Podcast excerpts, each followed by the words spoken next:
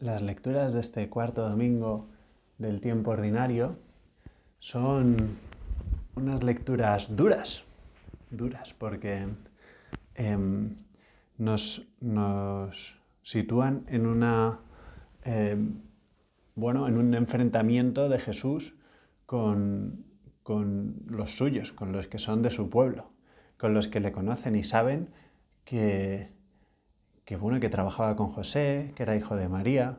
También, bueno, pues eh, José hacía de padre de Jesús y por eso dicen, ¿no es este el hijo de José? Y, seguro que les habrían visto trabajando juntos y em, reparando alguna cosa juntos, ¿no? Eran eh, el hijo del, artesano, el, del que hacía cosas, ¿no? Del Faber. Em, pues entre otras cosas también trabajaría la madera, ¿no? El, pues claro, entonces eh, Jesús está en la sinagoga de su pueblo, a la que tantas veces habría ido a escuchar la palabra de Dios, y en este caso va ya famoso, por así decir. Eh, ya se digamos, iba con, sus discípulos, la gente sabía que Jesús había hecho cosas fuera de su pueblo y estaban como deseando ¿no? que también eh, hiciera, hiciera grandes cosas en su pueblo. ¿no? lo ha hecho fuera, con más motivo en, su pueblo. Entonces Jesús lee en los corazones también que no es del todo sincero ese, ese afán de, la gente de su pueblo. Y, y, que se preguntan efectivamente, cuando se preguntan si acaso no es el hijo de José, están como diciendo, pues si este nunca ha hecho ningún milagro, ¿no? Están ya dudando, de entrada están dudando de Jesús. Y Jesús se agarra, digamos, a eso y, les dice una verdad incómoda.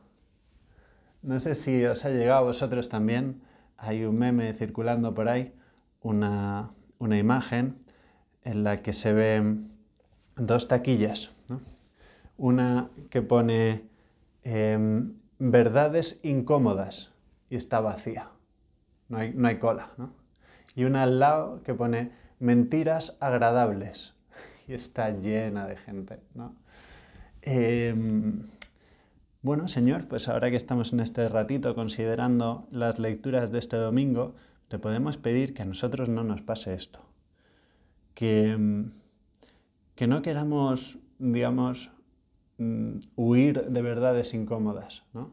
sino que nos enfrentemos siempre a la verdad con, valor y sabiendo que detrás de la verdad siempre está Jesús, lo cual no, podemos, no tenemos que temer.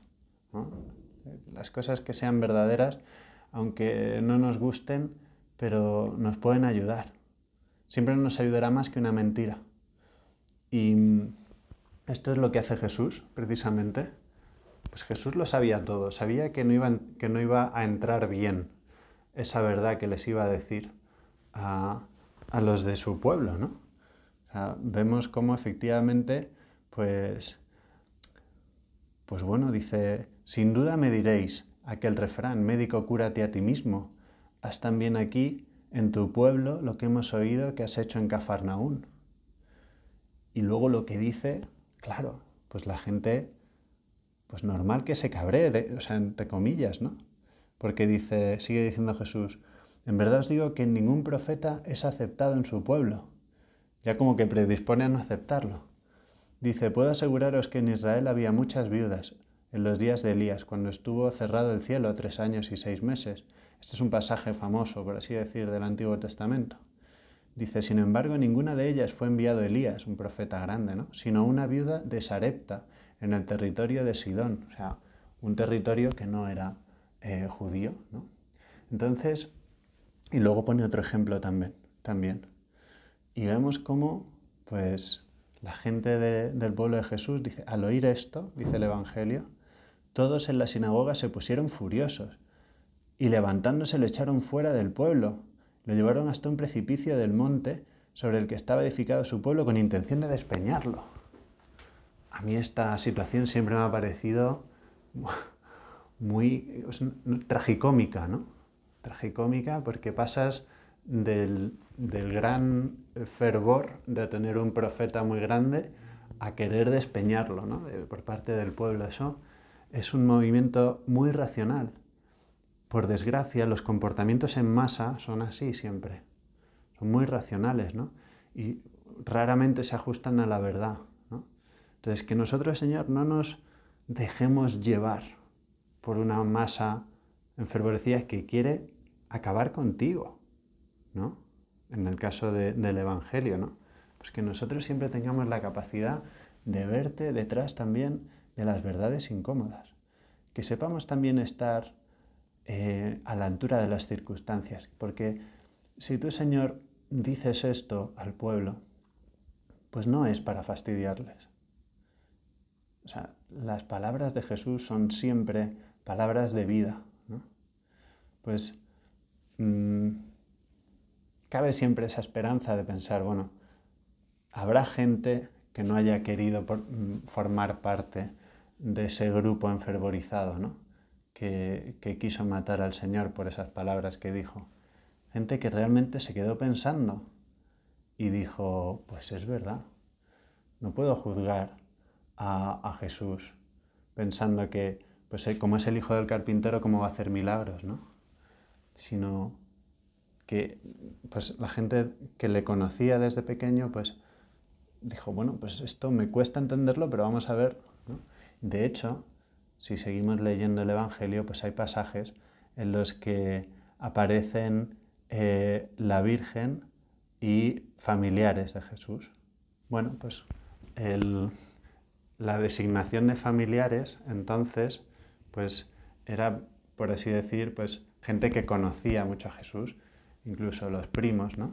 En italiano, por ejemplo, se entiende bien esto cuando em, hay, una, hay una palabra en italiano con la que se dice lo mismo, sirve tanto para sobrino como para nieto. La, relación entre un tío y un abuelo no se sabe, a no ser que conozcas a las personas, simplemente dices, o sea, el sobrino y el nieto es la misma palabra, en italiano, se dice nipote. Y, entonces, claro, pues los familiares de Jesús podría ser pues, muy amplio. Dentro de esos familiares podrían estar personas que habían escuchado estas palabras duras inicialmente de Jesús pero que, que se atreven, ¿no? Se atreven con esa verdad difícil y a ellos les iría destinada las palabras que dice Jesús. Porque Jesús quiere salvar a los que pueda, ¿no? Pero ha venido a salvar a la gente, no a endulzar el corazón con, mentiras agradables, ¿no? El Señor no puede mentirnos. Entonces, bueno, pues eso es una actitud, es una lucha que tenemos también nosotros, yo creo que muy buena y que le podemos pedir al Señor, ¿no? Ser siempre auténticos y no tenerle miedo nunca a la verdad. Agradecer mucho a, las personas que son capaces de decirnos verdades que a lo mejor puedan ser incómodas, pero que nos van a hacer mucho bien. Eh, leía el otro día también el ejemplo de un compañero sacerdote, eh, José Fernando Rey, que pues comentando el Evangelio de este día, pues habla de precisamente esto, ¿no? de decir las verdades incómodas, eh, aunque cueste a los amigos. ¿no? Y ponía el ejemplo pues, de alguien al que le ha abandonado su, su desodorante. ¿no?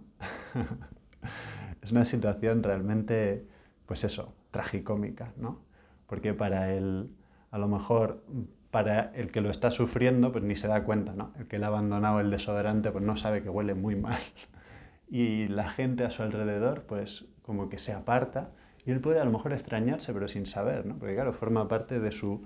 Eh, o sea, él, a sí mismo no se, no se huele, ¿no? Es raro olernos a nosotros mismos. Em, y, y, entonces, salvo una persona, una persona que es amigo suyo, y, y como le dice, era una rima, ¿no? Dice, amigo Juan, hueles a caimán y, tu Rexona te ha abandonado o algo así, ¿no? Y entonces, pues este Juan se cabrea, ¿no? No le sienta nada bien y le mete un puñetazo a su amigo. Cuando si nos paramos a pensar, le está haciendo un favor enorme, ¿no? Pues que nos digan esa verdad difícil, pero precisamente por querernos, ¿no? Pues nos la decimos, ¿no? Y, bueno, pues ser profeta no es fácil. y el profeta pues tiene a veces que hacer estas cosas, ¿no?